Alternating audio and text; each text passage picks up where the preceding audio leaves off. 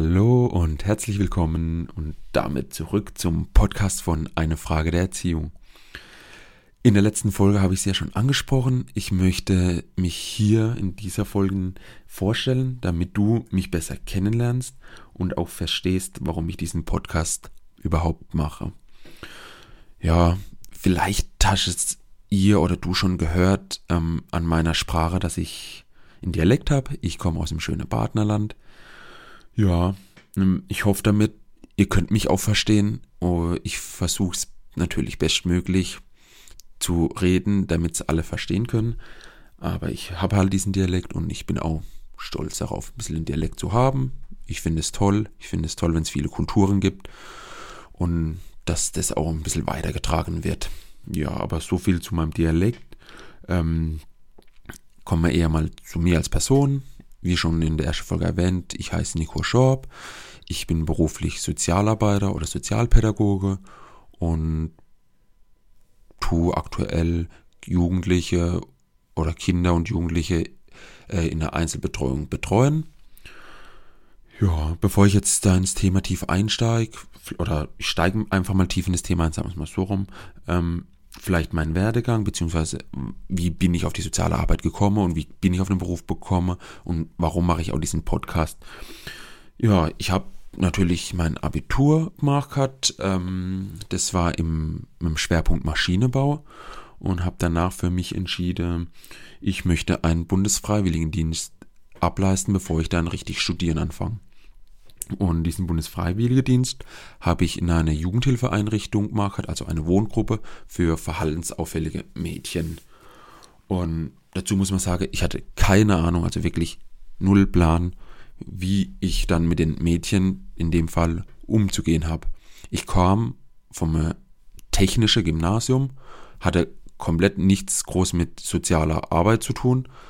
Ich muss dazu sagen, ich hatte während meinem Abitur in behinderten Jugendlichen betreut. Das habe ich getan. Da war es mir aber noch nicht so bewusst, dass ich später mal in den Bereich gehen werde. Mir, für mich war das immer so technisches Abitur und dann natürlich danach ein Studium Maschinenbau, also so in die Richtung irgendwas Technisches studieren.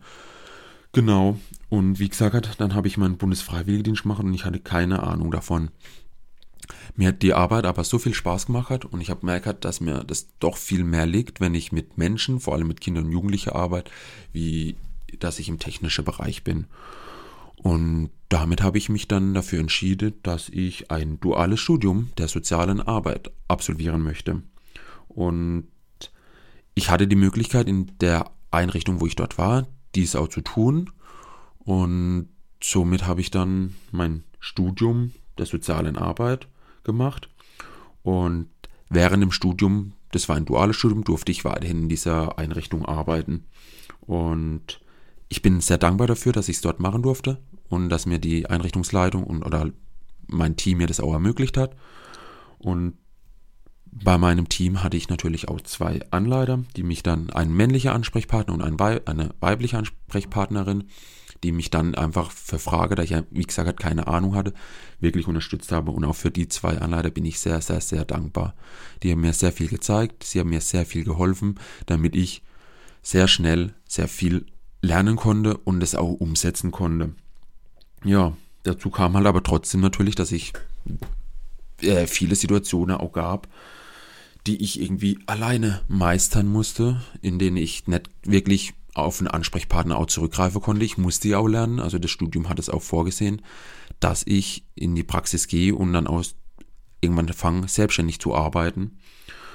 Ja, und das war nicht immer einfach aber es hat mich geprägt und dadurch bin ich heute der, der ich bin, in meiner Arbeit, in meiner Praxis mit den Kindern und Jugendlichen.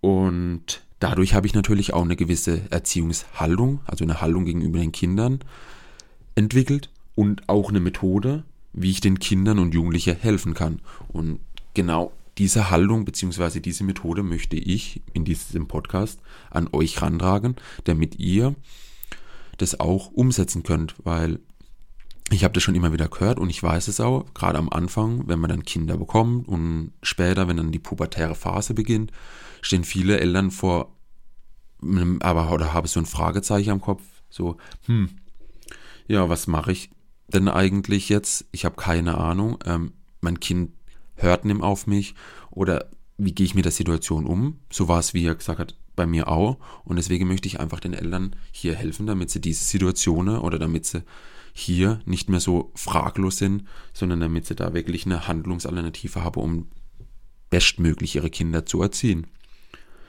Ja, zu mir weiter. Ähm, nach meinem Studium, nachdem ich das beendet habe, habe ich die Einrichtung gewechselt. Ich, das ist da, wo ich aktuell noch arbeite. Ähm, ich arbeite, wie gesagt, mit Kindern jetzt in einer Einzelbetreuung. Das ist sehr flexibel. Die kommen zu uns zweimal die Woche. Und da bin ich intensiv an den Jugendlichen dran und muss mich mit denen Themen von denen beschäftigen. Das können allgemeine Themen sein wie Hausaufgabe und Praktikum für Schule, aber natürlich auch so, wie, was bedeutet Computer und wie viel Computer oder Medien ist gut für mich und natürlich auch im Umgang, welche Freunde tun mir gut und wie verhalte ich mich. Solche Themen sind in dieser Betreuung aktuell, beziehungsweise die werden mit den Jugendlichen erarbeitet. Und gleichzeitig tue ich dabei Eltern noch coachen. Und das mache ich jetzt auch noch hauptberuflich dann, dass ich Eltern coachen werde. Da drin, wie sie eben mit den Kindern und Jugendlichen umgehen können. Ja, ähm, wenn ich die Eltern coach, vielleicht so als Hinweis, dann versuche ich denen genau diese Erziehungshaltung zu vermitteln, die ich selber habe, beziehungsweise die Methode, wie ich an die Jugendlichen rangehe und ähm, ja, wie ich mit den Jugendlichen auch arbeite.